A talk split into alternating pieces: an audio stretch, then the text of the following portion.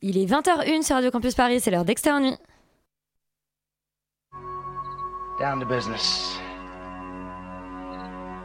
I got my wild cherry diet Pepsi, and uh, I got my blackjack gum here, and I got that feeling. Mm, yeah, that familiar feeling that something rank is going down out there. Oui, non, non, vous vous trompez pas, il s'agit bien d'une apostrophe. Hein. Voilà, je m'adresse à vous, chers spectateurs. Don't ever feed him after midnight. She's alive! Alive! Ready to party. I'm sorry, Dave. I'm afraid I can't do that. I'm a man. Well, nobody's perfect. Qu'est-ce que c'est acteurs sont à l'aise dans leur personnage, l'équipe est bien soudée, les problèmes personnels ne comptent plus, le cinéma règne. Vers l'infini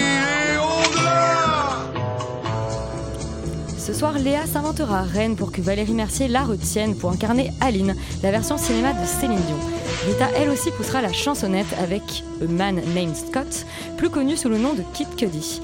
Plus dangereux que les fausses notes, Valentin affrontera la pègre mexicaine aux côtés de Clint Eastwood dans Cry Macho et Félix la fin du monde aux côtés des Éternels, le nouveau Marvel signé Chloé Zhao. Moins guerrier et nappé dans une Gendura, Laurent refusera de prêter main forte aux grévistes de Germinal pour sauter de trois étages devant Trépani, le dernier Nanny Moretti. Petit ange parti trop tôt, fauché et las de partager son compartiment numéro 6, Roman lorgne sur cet héritage, faute de pouvoir mettre la main sur la succession de Logan Roy, trois saisons déjà qu'elle essaye. Alban n'a pas les mêmes ambitions. Après le verre de trop, il, boit, il voit l'amour flou en compagnie de Roman Boringer et Philippe Rebaud. Et je me rends compte, terrible, que Solal, je t'ai oublié. Mais je ne t'oublierai pas dans l'émission. Extérieur nu, c'est parti.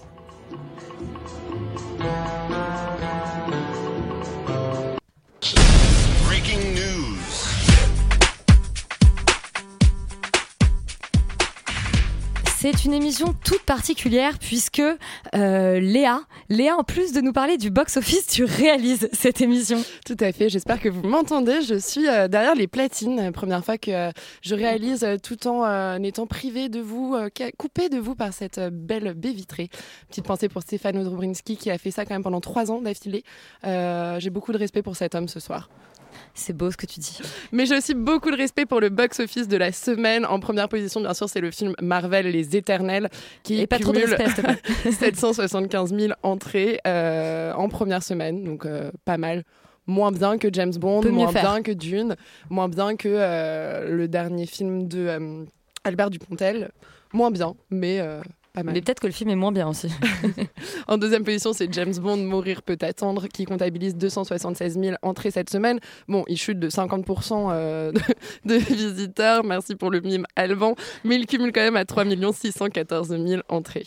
Et en troisième position, toujours Marvel, Venom, Let There Be Carnage, 226 000 entrées cette semaine pour un cumul à 1 389 000. Euh, citons que les Olympiades de Jacques Audiard comptabilisent 90 000 entrées en première semaine. En même temps, qui peut rivaliser contre deux Marvel et un James Bond Je vous le demande. Laurent, le 14h de la semaine euh, est-il enthousiasmant? Eh ben, une fois n'est pas coutume, euh, alors il n'est pas particulièrement enthousiasmant, mais on parle des trois films. Euh, il, Waouh. commence, euh, il commence un peu sans surprise euh, par Aline qui fait quand même 1544 entrées aux 14 heures de Paris, ce qui est quand même assez- un démarrage assez solide. Il est suivi d'assez loin que Le Diable m'emporte par Trépiani de Nanni Moretti qui fait 743 entrées. Et tout proche, Cry Macho, le dernier, le dernier Clint Eastwood, qui en fait 710. Euh, J'ai envie de vous parler aussi de Partir, point d'interrogation. Un film, euh, un film qui a clairement pas euh, poussé les gens à rester, étant donné qu'il n'y a que trois personnes qui sont allées le voir. Euh, Oh. Mais il s'agit d'un documentaire euh, assez, assez intéressant sur, les, sur justement sur des, sur des immigrés sénégalais qui rentrent en fait au pays après, après avoir échoué leur, leur vie en France. Et y a, y a- ça a l'air assez touchant et assez, assez intriguant de, de, de voir, de voir cette problématique-là vue de ce- point de vue-là. Donc peut-être essayer d'aller faire en sorte d'aller parter, enfin partez, aller voir ce film, je sais pas. Faites quelque C'est un chose. peu laborieux. Ouais, je te- ouais, j'étais pas Mais on te, on te pardonne parce que tu es très beau, Laurent, ce soir. Je suis souvent très beau. On parle des trois films qui dominent le 14h de la semaine. Euh, et on commence tout de suite avec Aline de Valérie Lemercier, bande-annonce musicale. Si jamais un jour ton vieux bouc qui passe par-dessus la barrière, il voudrait que sa petite biquette elle continue de rendre le monde heureux, mais qu'elle poursuive ce qu'on a bâti tous les deux ensemble.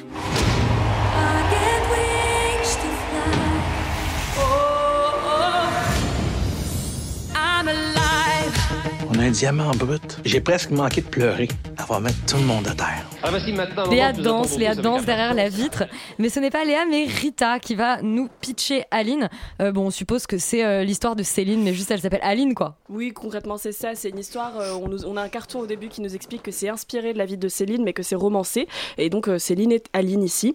Alors, en finissant, Aline, je me suis rendu compte de la ressemblance avec un autre film français sorti cette année, basé sur la vie d'une chanteuse diva, avec en supplément une BO dingue, des effets spéciaux douteux pour animer une petite fille, un titre éponyme en A et une photographie sublime. Et en vérité, si Annette commençait spectaculairement pour ensuite décevoir, Aline commence comme une merde, mais nous surprend et nous émeut, en tout cas m'émeut moi. Et pourtant, c'était très mal parti, étant donné que le film est kitsch, camp et même très insensé parfois, et réussit à faire de la relation super chelou, border pédocriminel entre Céline Aline et René Guy Claude. Je parle de leur vrai nom et leur nom euh, romancé. Et finalement, ça en fait une relation qui est très douce. Et ce qui était très compliqué au départ, euh, vu que quand ils se rencontrent, il a la quarantaine et elle a 12 ans, ce qui est pas hyper fun. Mais voilà, Euh, ça on peut pas en vouloir. C'est ça. Mais ça on peut pas en vouloir au film parce que c'est ce qui s'est vraiment passé dans la vraie vie et qu'ils sont restés ensemble toute leur vie ensuite.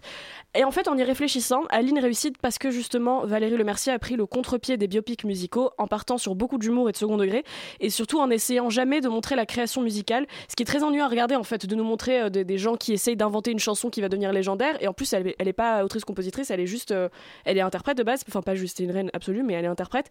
Et la preuve en est que c'est ennuyant. Par exemple, Bohemian Rhapsody, c'est très ennuyant de voir Freddie Mercury, aussi génie qu'il soit, créer de la musique. Pour d'autres raisons, hein. c'est un très mauvais film. Bien sûr.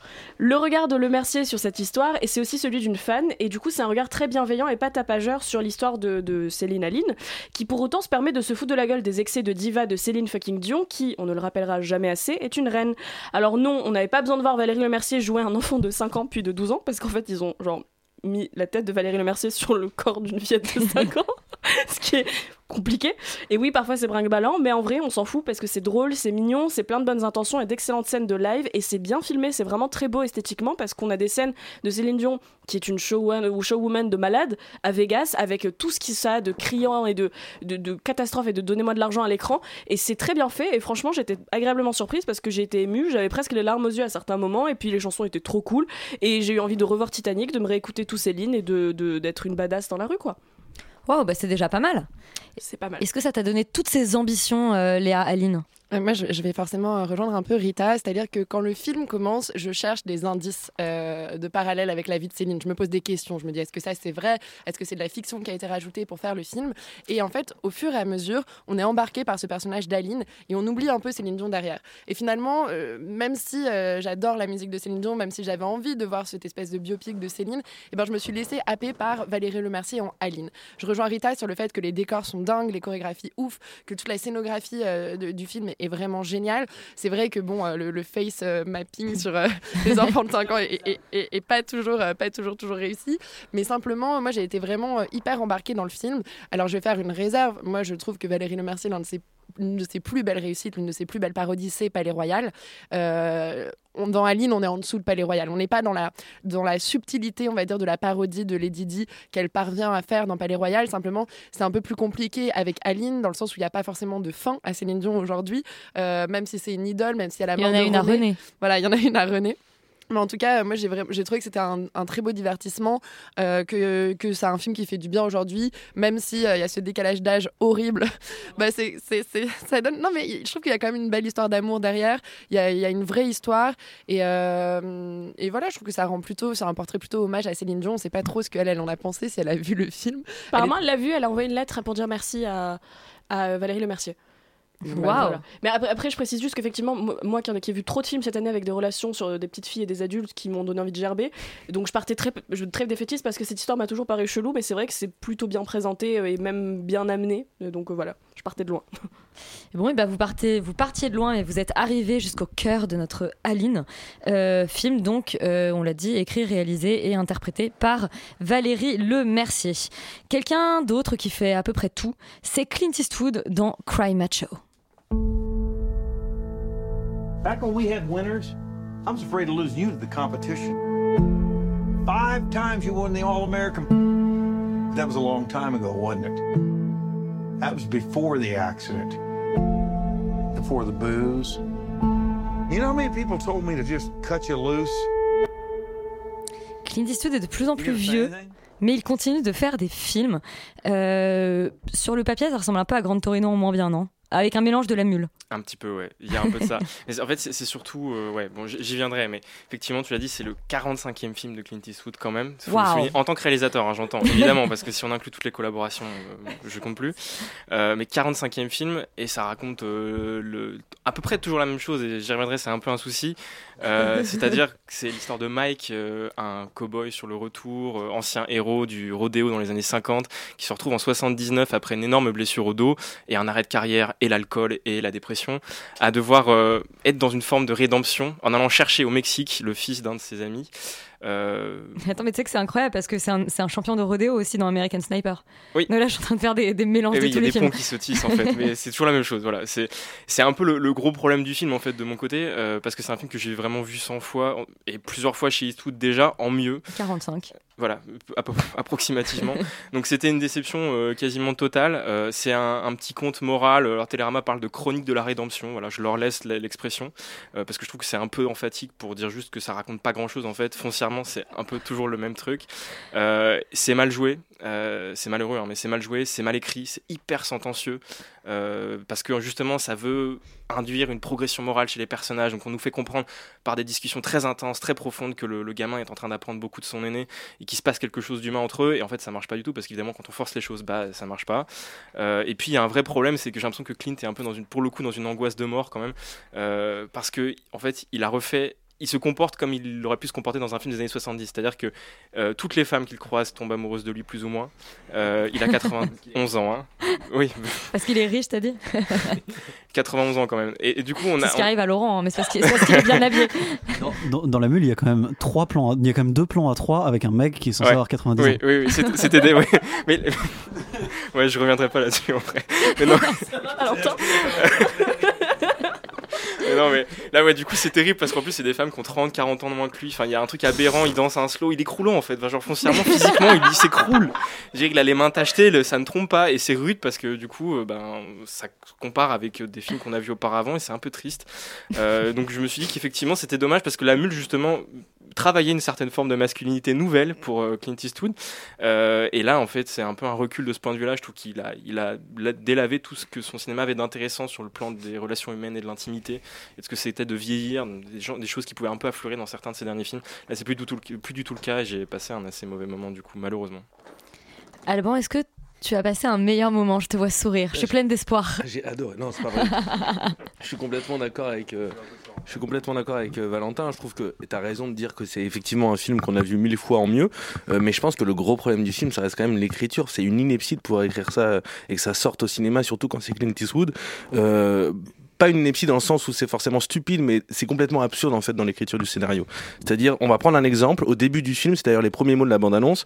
Il fait des pages Wikipédia sur des pages Wikipédia pour un petit peu amorcer euh, la personnalité de ses personnages. Donc, on apprend tout de suite euh, qu'il est tombé dans la dépression, qu'il est tombé dans la drogue, qu'il est tombé dans l'alcool, etc.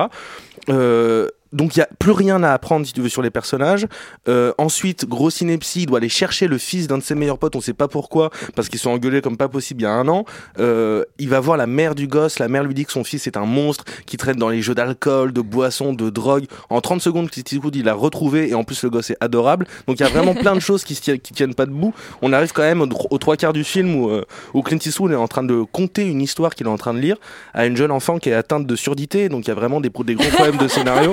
Ouais, mais c'est vrai, il est sénile. C'est et ensuite. euh, voilà, il y a que des, des exemples comme ça, il y a que ça des exemples dans le film.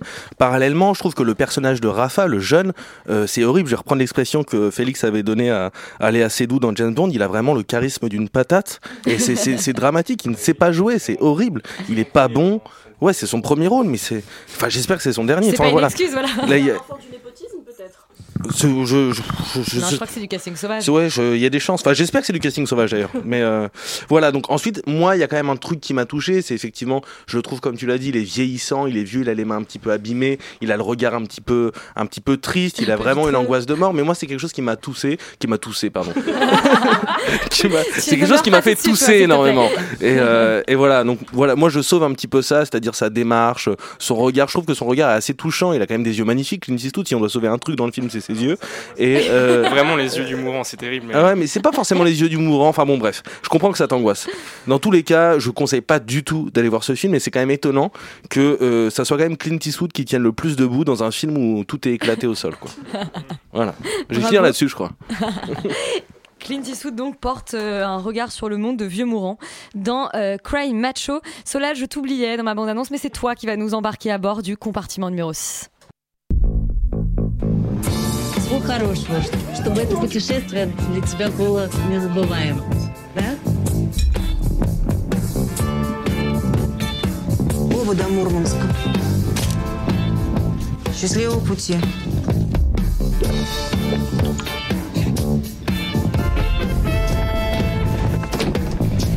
Как будет это «Я тебя люблю»?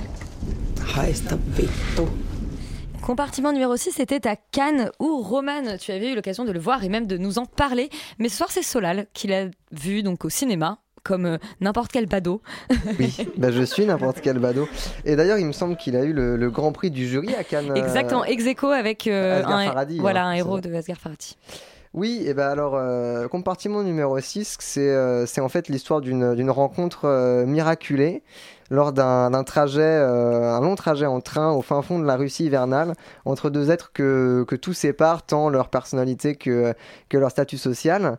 Et, euh, et moi, je dirais que euh, ce que travaille le film, en fait, c'est qu'il arrive à combiner une dimension très portraitiste et une dimension très paysagiste. En fait, le, train et, et cet ancrage dans le train permet de, de, de, de combiner la claustration et euh, la claustration pardon intime et, euh, et l'ouverture au grand paysage en fait. Et, et- et cette ambivalence en fait est, est travaillée par donc le décor réel par l'ancrage des personnages dans ce décor réel. Et, euh, c'est ce qui donne pour moi je pense tout, tout le charme que le film a en fait. Bon, par ailleurs, moi je pense que les personnages sont un petit peu attendus et que les situations sont assez attendues et même parfois un peu clichés. C'est assez dommage parce qu'il y, a vraiment- il y a vraiment un effort de fait justement sur, euh, sur le charme de ce film en fait et sur, euh, sur le travail euh, psychologique et justement sur la question de, de, de, ce que c'est que de rencontrer, comme de se rencontrer furtivement dans ce contexte-là. Et, euh, et voilà, donc moi je dirais que c'est un film qui est, qui est joli, que c'est un joli film, qui a beaucoup de charme, mais c'est pas un chef-d'œuvre quoi. Roman, est-ce que toi tu es tombé sous le charme d'un inconnu dans le train du compartiment numéro 6 Pas vraiment, non, non. Euh, je, en fait, euh, en tout cas, mon trajet euh, pour Cannes est, était plus agréable que le sien, j'ai l'impression. Euh, mais non, j'ai, en fait, j'ai beaucoup de mal à savoir ce que j'ai pensé du, du film. C'était déjà le cas à Cannes et c'est toujours le cas.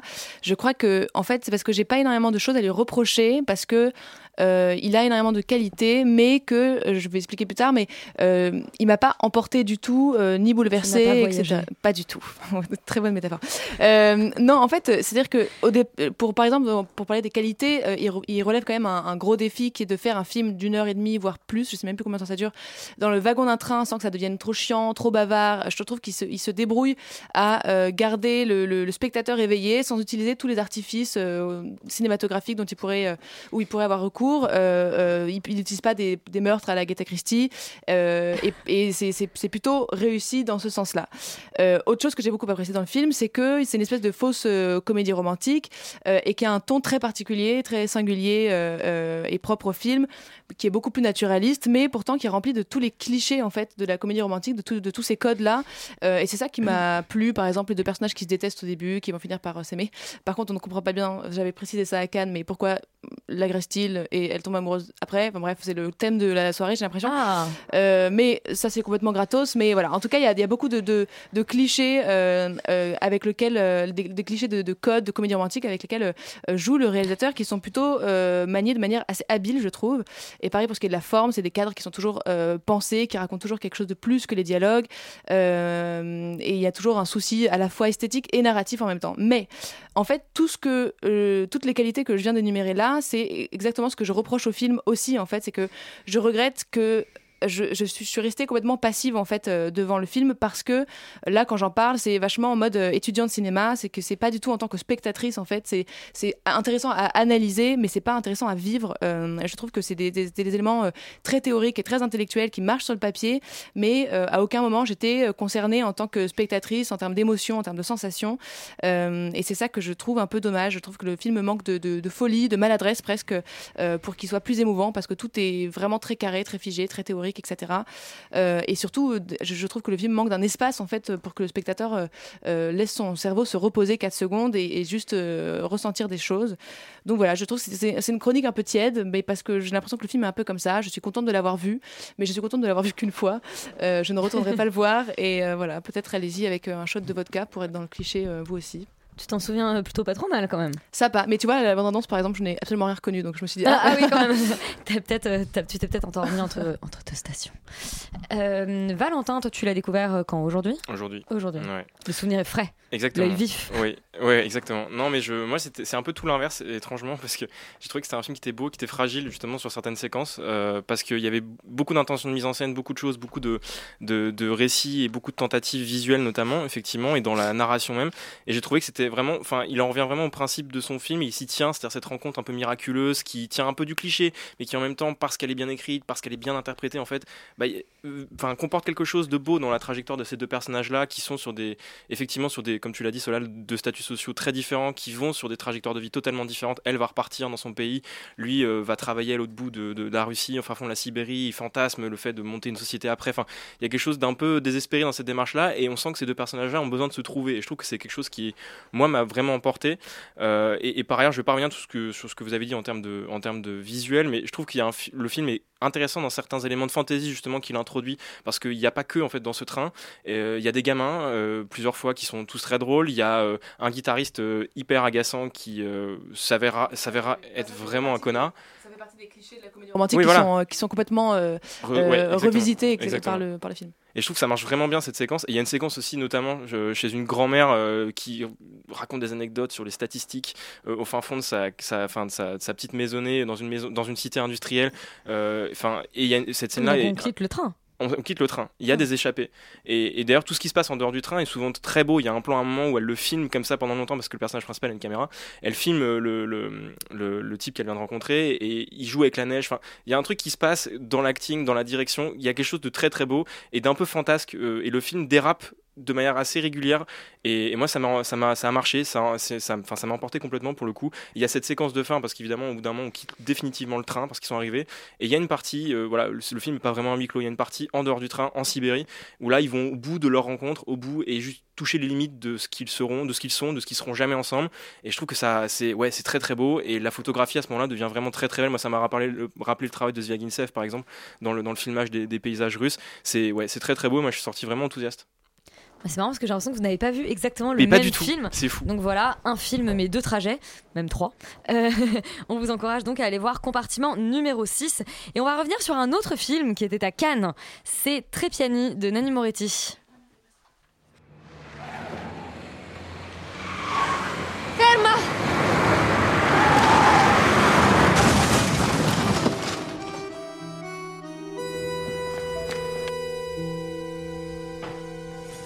L'avvocato dice che potrebbero esserci delle attenuanti. Andrea era ubriaco. Ciao papà. Ciao tesoro, mamma sta arrivando, ci vediamo dopo. mm? Grazie Renato. A dopo, Laurent n'expliquera pas pourquoi tu es vêtu de cette manière. En revanche, tu vas revenir sur. en revanche, on était assez curieux de ton avis, euh, maintenant 4 mois après le visionnage de Trépiani à Cannes, le nouveau Nanni Moretti. Je je sais pas s'il y a vraiment quelqu'un au monde qui est particulièrement curieux de mon avis sur ce film. Euh, en tout cas, euh, voilà, Trépiani, dernier film de Nanni Moretti, présenté à Cannes en plus. Nanni Moretti, c'est un, cinéaste italien qui a, qui, a, qui, qui a, qui a toujours eu une certaine, enfin, pour lequel j'ai toujours eu une certaine sympathie, qui, qui amène toujours un peu d'ironie dans ses films, toujours une vision un peu décalée. C'est quelqu'un euh, qui a un peu d'humour, etc. Et clairement, dans ce film, je me demande où est-ce qu'il est passé parce que euh, le film n'a absolument, euh, ne reprend aucun de, en fait, des idées et de ses, marottes habituelles. Euh, ça raconte en gros euh, une histoire très chronique finalement de d'un immeuble, enfin d'habitants d'un immeuble d'un de quartier assez chic de Rome, qui ont des histoires qui s'entrecroisent ou pas et qui qui vont chacun avoir une petite voilà comme des espèces de petites nouvelles, comme des espèces de petites histoires qui vont qui vont qui vont voilà qu'on va- qui vont raconter ces personnages là. c'est une énorme catastrophe. Je pense que c'est un des plus mauvais films que j'ai vu à Cannes et c'est peu dire parce qu'ils il y en avait beaucoup qui étaient très mauvais cette année. Il le Ozon Euh, qui soit pire euh, le- en vrai, je pense que je le mets. Et le Millions and Love. Ouais, ouais, ouais, j'ai quand même vu le, le genou d'Ahead, moi aussi, de Nathalie Wood, oui. quand même. Donc, il y a- pas mal de choses qui se tirent un peu la bourre pour les plus mauvais films. Euh, mais, euh, mais en tout cas, celui-là est quand même catastrophique. C'est-à-dire que euh, toutes ces petites scénettes, en fait, n'ont au mieux, en fait, aucun intérêt et au pire sont euh, extrêmement dérangeantes, extrêmement gênantes, avec des trucs qui sont, je trouve, euh, clairement border tribunal. Et c'est pas, euh, c'est pas d'ailleurs sans mauvais mots, parce qu'il y a toute une histoire qui se passe avec un juge. Euh, franchement, c'est euh, c'est à la fois d'un ennui mortel, d'une prévisibilité totale et, euh, et de, entrecoupé de moments qui sont euh, euh, carrément border. C'est-à-dire que cette histoire de. Enfin, on est quand même en 2021, cette histoire de mec de 40 piges qui euh, se tape une gamine de 16 ans, qui se fait draguer par une fille de 16 ans, qui finit par se la taper, qui elle, du coup, en fait, porte plainte pour viol contre lui, alors que clairement, pendant tout le film, on la voit le draguer. Il y a quand même des trucs qui sont extrêmement gênants. Euh, et même si je pense que derrière tout ça, le film se veut un peu plus intelligent, avec euh, une réflexion sur euh, ce que font les personnages, etc.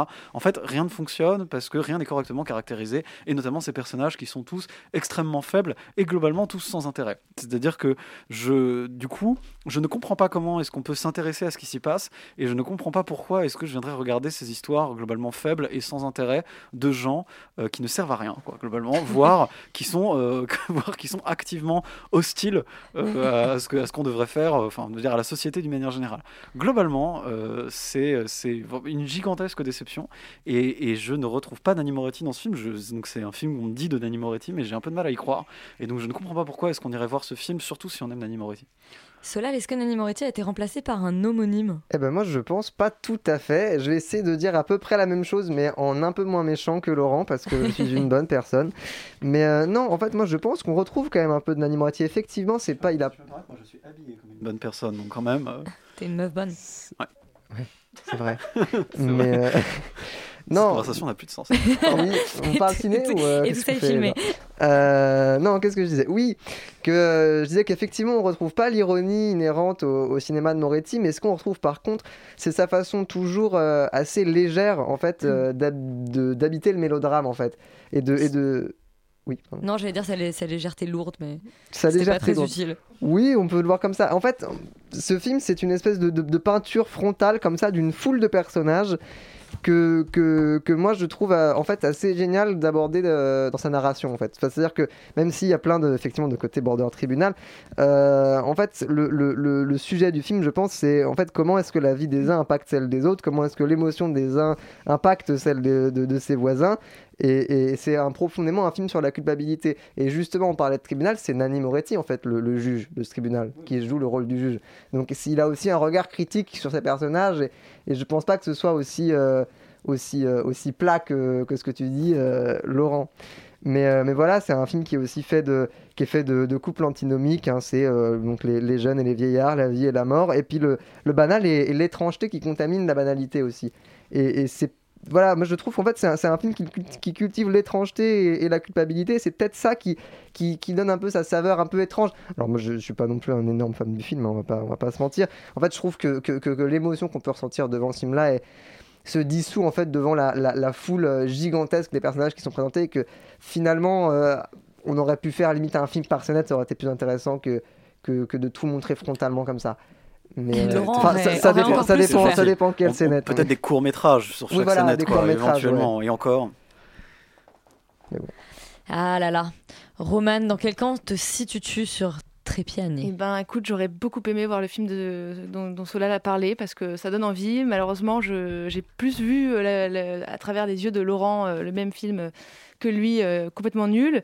Euh, voilà, c'est bien parce que d'ailleurs la, la première scène pour moi résume complètement euh, le film, c'est-à-dire que c'est une espèce de voiture qui fait des, des jolis dérapages et puis qui nous vend du coup vachement d'action, de drame, de vitesse pour finalement terminer dans une porte de garage.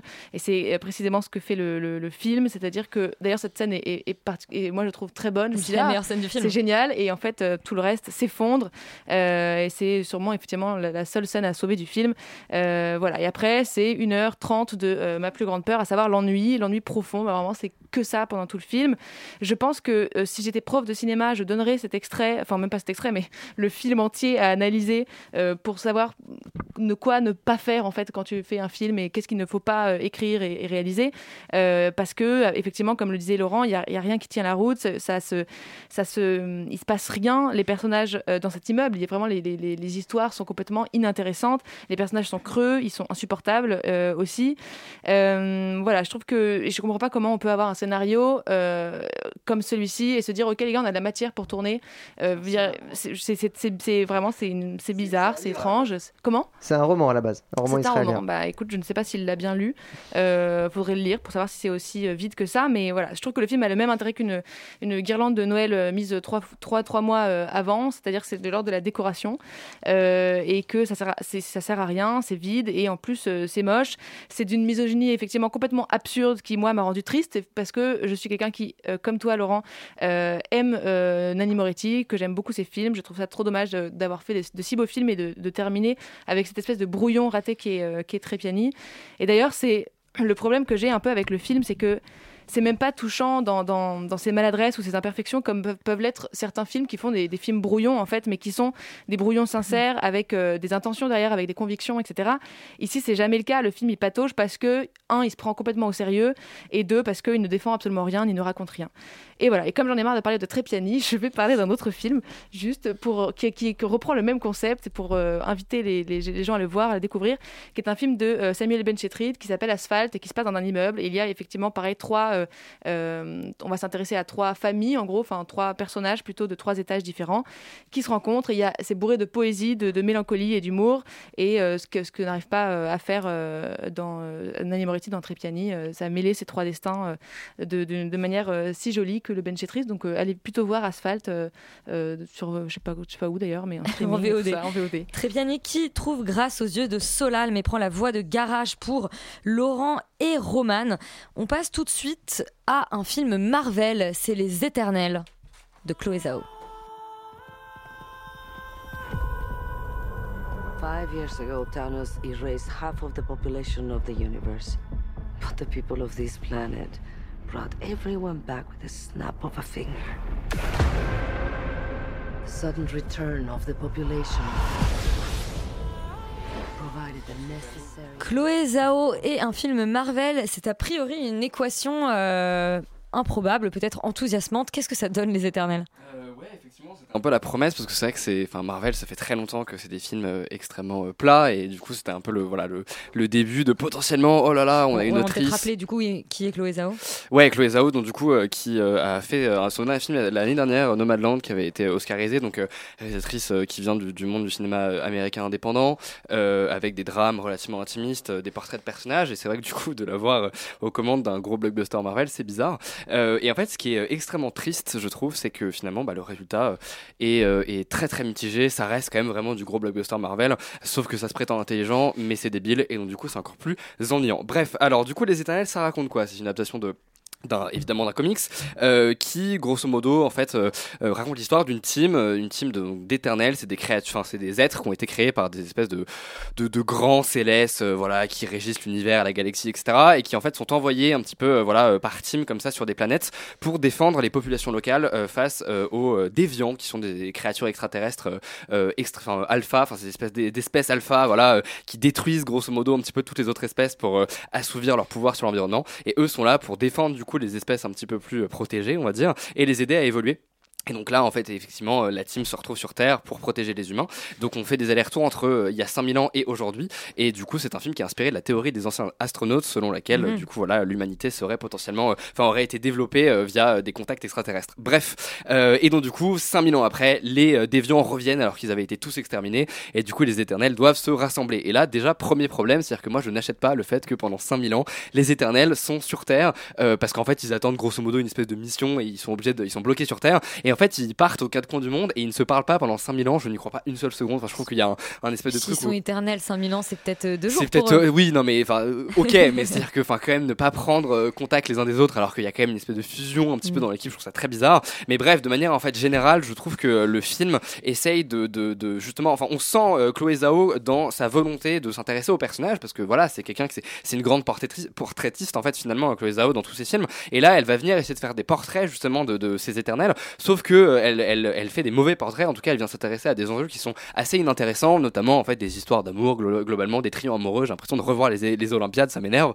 Euh, et donc du coup voilà ça me ça ne m'intéresse pas. Et en fait ce qui est terrible, c'est qu'à la limite, ça aurait mis justement ces enjeux au centre du récit. Bon, évidemment, des enjeux un peu plus intéressants, mais tu les aurais mis au centre du récit euh, et t'aurais fait ça sur fond de fin du monde, ça aurait pu être intéressant. Parce que là, en fait, l'enjeu principal, bah, c'est quand même de sauver la Terre. Donc, du coup, en fait, euh, mine de rien, euh, les, les enjeux justement sont déjà inintéressants et en plus euh, extrêmement en second plan. Enfin, c'est ouais, c'est extrêmement faible, extrêmement vide. Et les personnages les plus intéressants, notamment le personnage d'Angelina Jolie, en fait, sont pas du tout ceux qui sont les plus développés. Alors que je trouve que c'est les personnages les plus torturés, les plus nuancés. Donc, c'est vraiment dommage. Après, je, je je, je, je, trouve quand même qu'il y a quelques petites qualités, notamment des scènes de bataille de nuit euh, qui sont plutôt cool parce que je trouve qu'il y a une, une vraie atmosphère, ça fait un petit peu peur. Enfin voilà, il se passe un petit peu quelque chose parce que je trouve qu'il y a une, une banalisation en fait des combats et de l'action dans les Marvel depuis genre 5 ans, où notamment en fait la gestion de l'espace c'est genre n'importe quoi et en fait on fait ça sur, euh, c'est que du CGI et en fait ça se bat dans des aéroports monochrome gris et il y a plus du tout de relief. En fait on sent plus du tout la population en danger. Et là je trouve qu'en fait elle essaye d'amener un petit peu quelque chose, mais malheureusement quand il faut conclure, quand il faut faire une espèce de bataille finale, et bah c'est du CGI sur une espèce, une espèce d'île perdue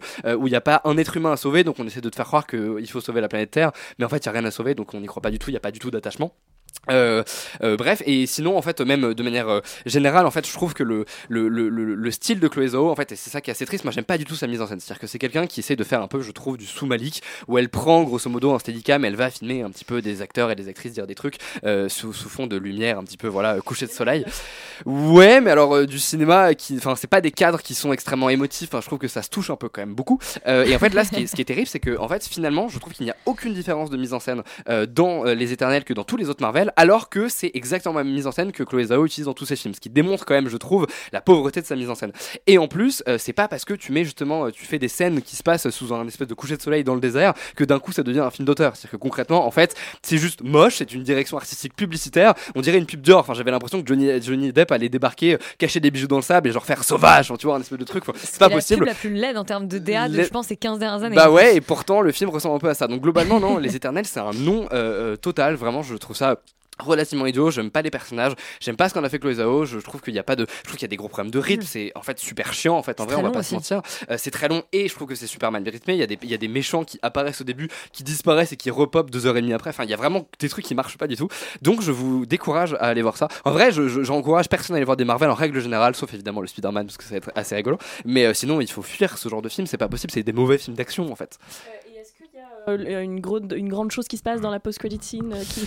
Euh, bah non, bah il continue à tisser globalement, euh, voilà ce qui va arriver après, mais enfin si c'est pour continuer à, à prendre des licences et faire des films insipides et euh, juste, euh, enfin sans, sans intérêt, je vois pas trop, euh, pas trop d'intérêt. Est-ce qu'on encourage nos, nos auditeurs à euh, payer leur billet juste pour la scène post-générique Je pense que vous allez pouvoir la trouver sur YouTube. Hein. Les gens sont allés le voir vraiment que pour la scène post-générique et c'est le seul truc dont il parlait sur Twitter, c'était... euh, Et bah c'est très inquiétant, donc on va oublier très rapidement les éternels. Chloé Zhao est passée dans la, euh, comment on dit, la machine à broyer euh, Marvel et on s'intéresse tout de suite à un documentaire, un documentaire sur Kid que dit A Man Named Scott. creating something new and helping people, it's always been an escape for me. And it's freeing. Cuddy had no reservations delving into his most private thoughts. Everything I make has to help people in some way. Rita, c'est à toi de nous présenter Kid Cudi. Oui, alors. euh, Qui est-il bah alors Kid Cudi c'est un rappeur dont je ne connais que deux ou trois chansons mais que j'adore. Euh, et en fait je Tout en connaissant, tu adores deux ou trois chansons de lui. voilà. Mais en fait ce qui est drôle c'est que j'ai regardé le documentaire en pensant que c'était un documentaire sur Pete Davidson parce que mon tête- parce que j'ai fait un pont mental dans ma tête Ah, vu que Pete Davidson bah, dans le film de Pete Davidson euh, euh, The King of Staten Island c'est la, la chanson ça s'ouvre sur la chanson de Kid Cudi c'est comme ça que j'ai connu Kid Ah oui, Cudi. oui, d'accord, on Et donc, voilà bon. Et il adore Kid Cudi il dit qu'il lui a qu'il a sauvé de sa dépression. Donc moi j'ai vu que j'avais déjà mis ok bah j'ai vu le film.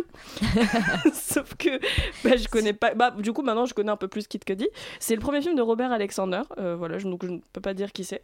Euh, et, le, le film, globalement, j'ai fait une petite sieste devant. Je vais pas vous mentir parce que c'était pas très euh, engageant. Il y a un travail d'archive assez intéressant, mais enfin, c'est pas très compliqué une fois que tu demandes. Kid Cudi est dans le documentaire, donc je pense qu'il leur a donné tout ce qu'il avait. Et ils ont récupéré des archives de radio, etc. Euh, ils ont des typographies assez marrantes pour les intervenants. Ils leur mettent des espèces de, de trucs. Non, mais en fait, globalement, quand a- par exemple, il y a- alors, comme dans tous les films depuis 2017, Timothée Chalamet est là. Voilà. Lui- il, est, juste là. Il parle deux secondes à peu près, puis il disparaît. Et il est présenté comme euh, plein. euh, il y a écrit donc acteur, euh, artiste, machin, parle français, euh, euh, aime qu'on l'appelle par son prénom. Enfin, le- les présentations sont vraiment marrantes. Ce que Et Pete Davidson est là ou pas? Non, bah j'étais très déçue parce que moi j'ai vu tout ça pour voir. Ça valait vraiment pas le coup alors. Kanye West est là par contre et il Ah, est fou. ça sauve toujours les films, ça. Il est vraiment fou. vraiment, vraiment. Sinon, euh, c'est un peu trop méta, c'est un peu trop personne qui aime dire que, que c'est une légende. Vraiment, je pense qu'ils disent à peu près 15 000 fois qu'il a changé la musique. Ce qui est pas faux. hein. Euh, J'en ai appris un peu plus sur ce qu'il a pu créer, sur, même culturellement. Kid Cudi ou. euh, non, Kid Cudi. Ah oui. Bah, bah, Non, je pensais qu'on était toujours. Ok. sur Kanye West. Non, pas non plus Timothée Chalamet, qui je pense a peut-être fait du rap dans sa vie, mais le Black est pas là. Il en a fait.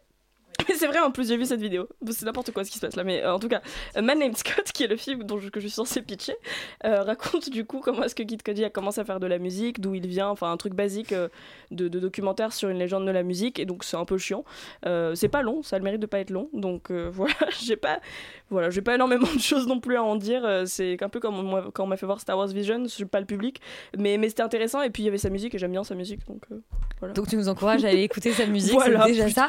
Euh. Félix, est-ce que tu as un peu plus à nous en dire sur ce documentaire Euh, sur un Kid petit Cudi? peu. euh, ouais, bah en fait, moi j'étais un petit peu frustré parce que moi aussi j'aime beaucoup Kid Cudi et en fait je trouve qu'il a une histoire qui est assez euh, intéressante, tout ça qui mérite euh, d'être portée sur, sur, euh, enfin, sur les écrans, Ouais. pas comme typiquement une chanteuse belge qui va bientôt avoir son documentaire sur Netflix et dont la vie euh, m'importe peu.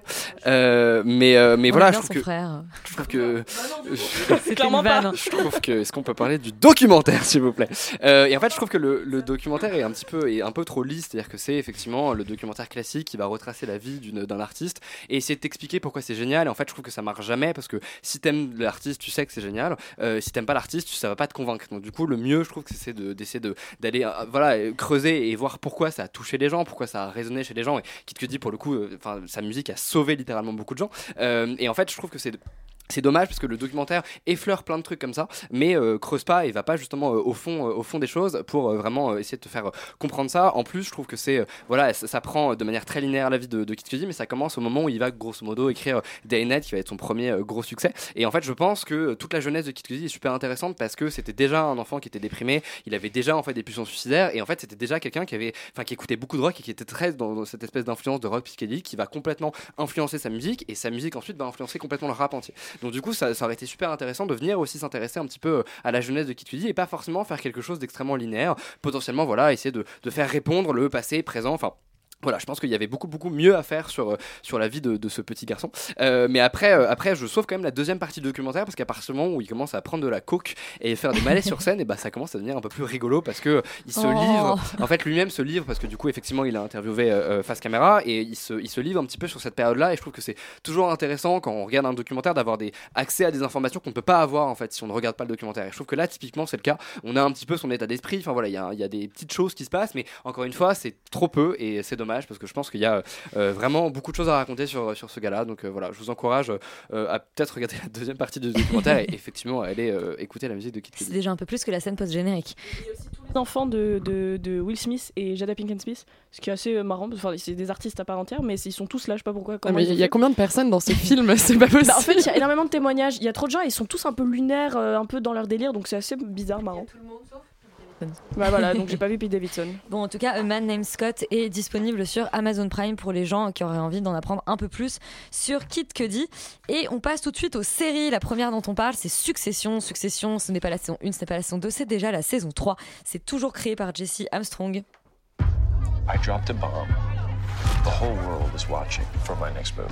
You're the number one trending topic, ahead of tater tots, and the Pope followed you. Uh, Wow. Okay, no, this is not the. Re- is this the real? Uh, Right, No, great. I don't Thanks, think this Greg. is a Pope. My family have disappeared. Roman, donc c'est déjà la troisième saison de Succession. Et j'ai une seule question, est-ce que c'est toujours aussi bien? C'est toujours aussi merveilleux. Il n'y a pas tout qui a été diffusé encore, donc on n'a pas non. tout vu. Mais Et je suis, disponible sur OCS puisque c'est une série Tout à fait. HBO. Tout à fait. Et c'est tellement bien que je suis outrée d'être la seule à en parler ce soir. Mais bon, euh, voilà, écoute, je vais essayer de, de- de vous donner tous envie d'aller voir cette euh, série. D'ailleurs, même l'abondance me fait rire et me fait déjà avoir des réactions. Euh, globalement, la, la- la série raconte grosso modo la guerre interne de la famille euh, Roy, qui sont tous aussi euh, euh, pervers et plus monstrueux les uns que les autres, avec à la tête de la famille le patriarche Logan Roy, qui est un homme extrêmement riche et puissant, qui globalement a euh, l'équivalent de Fox News. En fait, c'est un homme, un businessman très réputé. Euh, et la saison 2 nous avait laissé en plein cliffhanger, que je ne vais pas spoiler pour Rita, qui en est, qui lui manque 20 minutes de la fin de l'épisode de, de, la saison 2, euh, mais qui globalement en plein cliffhanger pour savoir cette perpétuelle question qui va reprendre le trône de Logan Roy, on ne sait toujours pas. Et voilà, et donc on entamait cette saison 3 avec cette, cette nouvelle intrigue. Euh, comme j'ai dit, il n'y a pas tout qui a été encore euh, diffusé, mais pour le moment, c'est euh, trois premiers épisodes, quatre premiers. Moi, j'en ai vu que trois, mais euh, quatre premiers peut-être qui ont été diffusés présagent le pire, c'est-à-dire le meilleur pour la saison 3 de Succession, parce que c'est comme ça que ça- elle fonctionne. C'est une série qui est absolument jouissive. Il suffit qu'il y ait les premières notes de la musique du générique de Nicolas Britel qui démarre pour qu'on soit complètement plongé dans un état de transe euh, absolue. Enfin, moi, il suffirait de me voir dans, mon- dans un salon, je pense qu'on m'emmène à l'hôpital psychiatrique enfin, juste après. Euh, et ça, a un- un- parce que la série a un effet extrêmement immersif en fait, c'est est- très viscéral. C'est que rien qu'avec cette mise en scène, voilà, ces zooms qui font très reportage, etc. Même très télé-réalité en fait, c'est télé- télé-réalité euh, euh, avec des gens, euh, enfin avec des intrigues plus intéressantes que la télé-réalité. Exactement, c'est bah, filmé. C'est la euh, réelle d'Adam McKay aussi, hein, dans tous ses films précédents. c'est vraiment touch. c'est les quoi. premiers épisodes étaient d'ailleurs réalisés par, euh, par lui. Tout à fait. C'est bah, voilà, c'est le principe où la caméra voilà, vient voler des réactions aux personnages dans leur, dans leur pire moment. C'est ça qui est intéressant. Et ensuite, c'est jouissif parce que cette série nous ramène constamment au statut de spectateur et à notre regard à nous. euh, parce qu'on regarde un combat de coq, un, un combat de coq, et on adore ça. et c'est vraiment une arène de, de anti-héros euh, dans tout ce qu'elle a de, enfin, par excellence. En fait, c'est c'est ça qui est, qui est très intéressant parce que euh, ça fait vachement réfléchir sur la, la perversité du spectateur lui-même. C'est que la série est brillante là-dessus, c'est que tous les personnages sont vraiment tous pervers, mais nous aussi, en fin de compte, on l'est puisque on adore regarder ça. Euh, c'est le même principe que la télé-réalité, mais encore une fois, en mieux, plus intéressant. Et pour parler Beaucoup un peu mieux plus de, en beaucoup mieux écrit, pour parler un peu plus de ce début de saison 3, euh, plus particulièrement, je trouve que les auteurs, comme euh, je le disais, les auteurs sont toujours aussi brillants dans l'écriture, qui est toujours aussi rythmé, qui flirte tout le temps avec le vulgaire, en permanence avec des dialogues qui sont hyper drôles et à la fois très cyniques. C'est une saison qui est qui faisait un peu peur en plus parce que, euh, comme je l'ai dit, dans la saison 2, c'était un peu le volcan qui explosait. Donc on se demandait qu'est-ce qu'ils allaient bien pouvoir faire dans cette saison 3.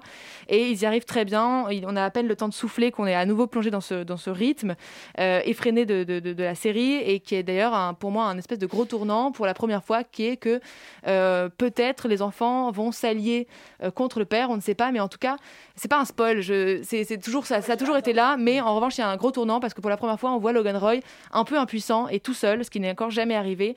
Donc c'est très intéressant, ça donne envie de voir la suite et de voir jusqu'où ils vont aller parce que c'est vraiment, euh, ça me fait penser à la pub Dior, euh, jusqu'où irez-vous pour l'amour, mais c'est pas du tout la même chose, mais c'est vraiment comme ça la base du fonctionnement de Succession, c'est que ça va toujours plus loin.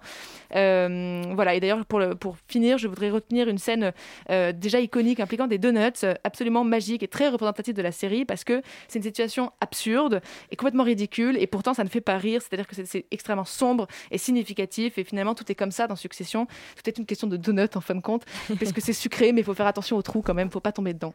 Bon, voilà, c'est vraiment... euh, Ouais, c'était. j'ai- eu peur, c'était border. T'es toujours euh, Team Kendall?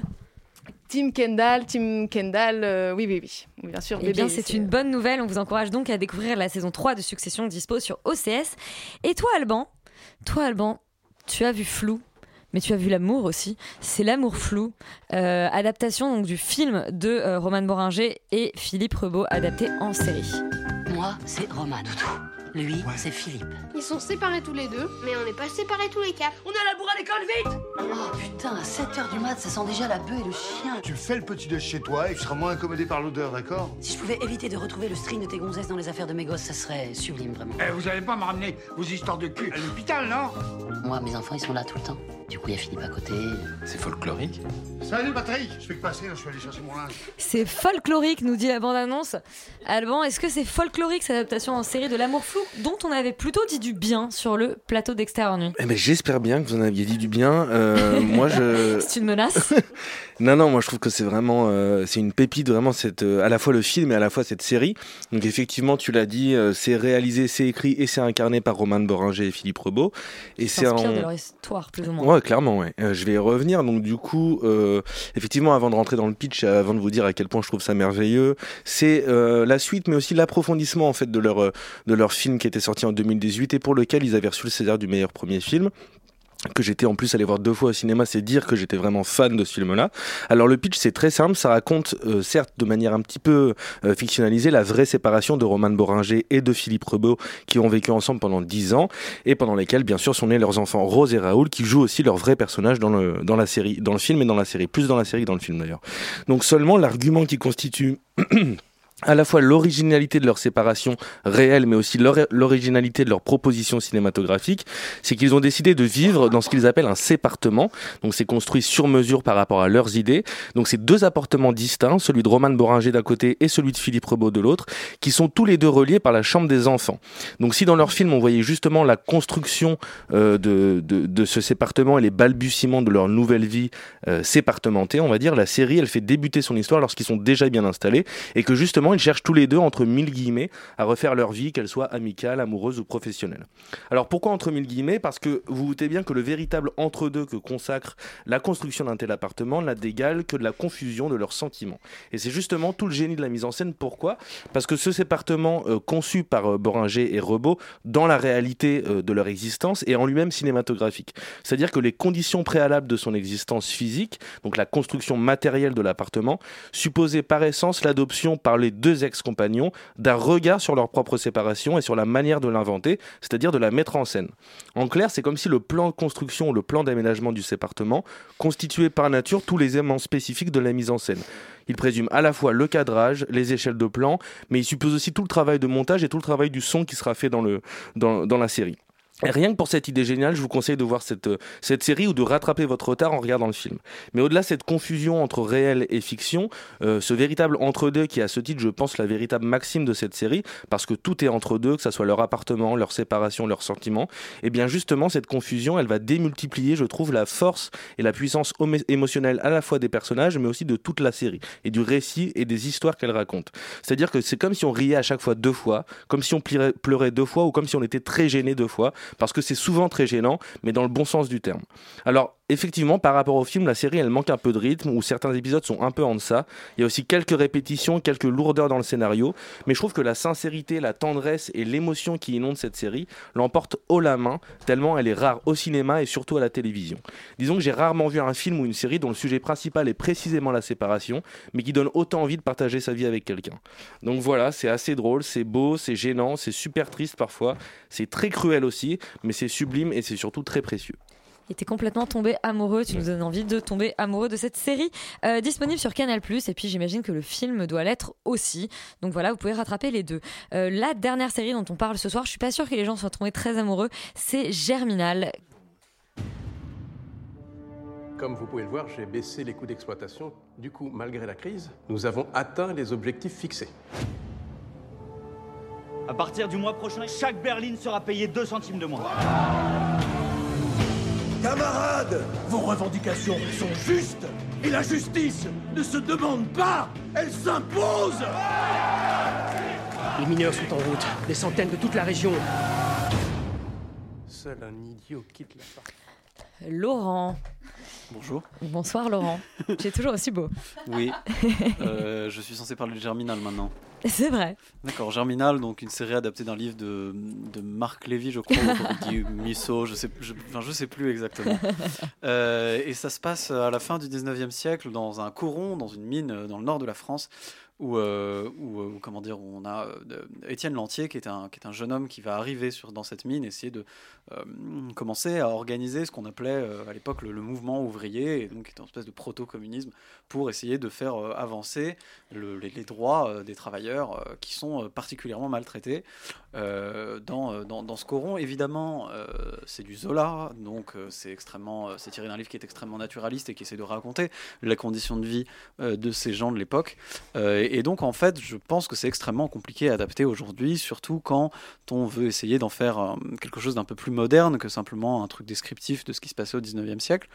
Et, et je trouve que le pari est totalement raté. C'est-à-dire qu'il n'y a, euh, y a pas grand-chose qui fonctionne, euh, que ce soit en fait en termes d'intrigue et de construction, qui est quand même d'un ennui assez mortel. Globalement, il se passe pas grand-chose avant la fin du deuxième épisode, ce qui est quand même correspond à un tiers de la série qui fait que six épisodes, et qui, et qui globalement, tout va mettre du temps, tout va être long, tout va être, comment ça, étalé, et, et du coup, on va on va pas vraiment s'intéresser. Ça, va, ça va être assez difficile à suivre de, de regarder les six épisodes, euh, d'autant que le vrai gros problème principal finalement de la série, c'est euh, le, le défaut de caractérisation de ces personnages. C'est-à-dire qu'on a des tas de personnages un peu différents qui correspondent alors soit aux mineurs, à certains types de mineurs, à des, des mineurs qui vont dans une autre mine, des, aux, comment dire, aux, patrons, aux gens qui gravitent autour de la, de- de- de- des bourgeois en fait, de la famille bourgeoise qui enfin qui dirige en tout cas la mine.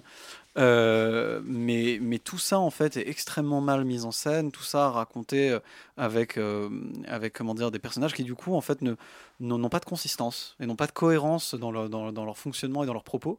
Et c'est euh, du coup extrêmement gênant parce qu'au bout d'un moment en fait on s'intéresse plus vraiment à ce qu'ils font parce qu'on comprend plus pourquoi est-ce qu'ils euh, agissent de cette manière. Euh, Il n'y a pas grand chose de très sérieux et en plus euh, c'est plein de gimmicks très lourdingues, de mauvaise écriture, on va dire globalement France Télé. Donc euh, C'est écrit par, Ju- créé par Julien Lilti. c'est créé par Julien Lilti et honnêtement, euh, quand on voit ce qu'il a fait avec Hippocrate, je ne comprends pas comment c'est possible. C'est-à-dire que on est à des années-lumière de, de ce que de ce qu'il réussit à, à faire avec Hippocrate. Quoi. Vraiment, euh, je ne comprends pas comment est-ce qu'on peut euh, se dire. ouais. pour- Comment est-ce qu'on peut se dire aujourd'hui qu'on va adapter Germinal et le faire comme ça, avec euh, des personnages, avec, sans- c'est-à-dire sans respecter l'œuvre originale dans ce qu'elle a euh, d'historique et de naturaliste, en essayant d'inventer des nouvelles choses qui sont, euh, qui sont comment dire, un peu plus modernes, pour essayer de, de moderniser surtout les personnages, et en particulier les personnages féminins. Mais, euh, mais on, va, on va faire ça de manière complètement en dérapant dans tous les sens, et en faisant des trucs qui n'ont pas vraiment de sens. Point quand même, enfin merveilleuse réussite sur le sur un des personnages quand même qui se fait violer au début du premier épisode, mais qui décide du coup d'aller avec le mec qui la parce que dans le fond, euh, pourquoi pas, sans jamais. C'est qu'on- vraiment le thème de la soirée. sans jamais qu'on nous explique pourquoi, sans, sans jamais qu'on aille euh, vraiment réfléchir à, euh, à la conséquence en fait de ces actes et de pourquoi est-ce qu'elle choisit de faire ça plutôt qu'autre chose.